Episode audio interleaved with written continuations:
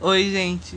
Hoje estamos aqui para falar sobre o racismo no nosso podcast. Cinco minutos, onde Ana ela vai falar quando surgiu.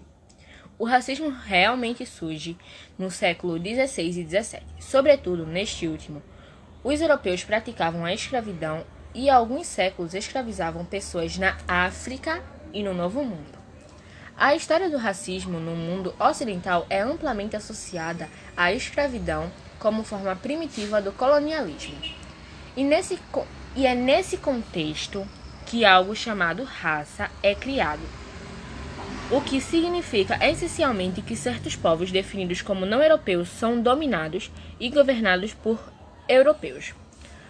Para as pessoas nos Estados Unidos, no século XVII e XVIII, a raça era um fato de vida, e creio que o racismo é algo que surge com a interação necessária.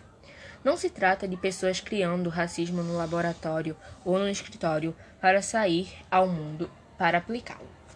De certo modo, os brancos, os negros e os índios estabeleceram as suas ideias de raça em proximidade uns dos outros, através do contato. Os britânicos não se tornaram traficantes de escravos e escravizadores por serem racistas. Tornaram-se racistas porque usavam é, escravos para obter grande lucro nas Américas e criaram um conjunto de atitudes em relação aos negros para justificar o que faziam. A verdadeira força matriz detrás do sistema escravocrata era a economia. Agora eu vou falar sobre a lei contra o racismo. A trajetória da população negra, no decorrer das décadas, é marcada por muitas lutas e conquistas, como implantação de leis de combate à discriminação, direito individual e coletivo. Embora na prática algumas deficiências no cumprimento dessas leis que são suma importância para assegurar os direitos do povo negro. A Lei Alfonso Irinos foi a primeira norma contra o racismo no Brasil.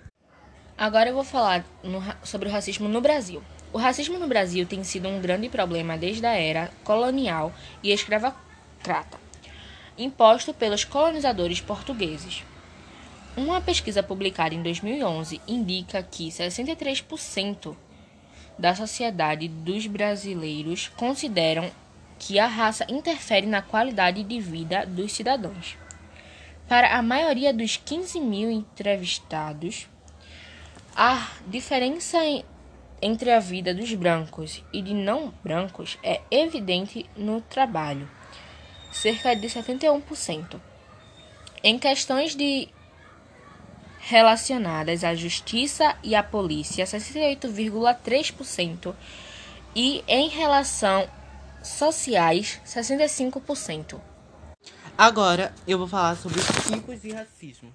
Racismo estrutural quando as sociedades são estruturadas com base à discriminação que privilegia algumas raças em detrimento dos outros. No Brasil, essa distinção favorece os brancos e desfavorece os negros e os indígenas. Racismo cultural. O racismo cultural defende uma cultura seja superior à outra. Pode ser exposto por meio de crenças, músicas religiosas, idiomas e afins. Tudo que englobe cultura. Racismo institucional é qualquer sistema de desigualdade que baseia em raça que pode ocorrer em instituições como órgãos públicos, governamentais, corporações, empresários, privados e universitários. Racismo codial é uma forma de discriminação que é caracterizada por uma gentileza superficial, por exemplo, piadas, brincadeira, de população de cunho racial, sem intenção, foi uma brincadeira, não sou racista. Racismo explícito é o que mais fácil de ser identificado quando ofende intencionalmente por sua cor de pele, cabelo, roupas e cultura. Agora iremos receber uma convidada do qual está com dúvidas relacionado ao tema. Como as pessoas brancas podem ajudar no combate ao racismo? Primeiro, se enxergar. Entender que as oportunidades que você tem são frutos do seu privilégio por ser branco. Segundo, estudar. E perceber como o Brasil foi um país que se desenvolveu às custas da escravidão da população negra. Terceiro, repreender e não tolerar comentários e ações racistas de outras pessoas. Quarto, incentivar ações e política pública que combatam o racismo estrutural. Quinto, propagar a história da comunidade negra e a educação ao resto das pessoas sobre questões raciais. Agora nós vamos apresentar alguns filmes que apresentam mulheres negras como protagonista. O ódio que você assemelha. Estrelas Além do Tempo. Preciosa. Roxane e Roxane.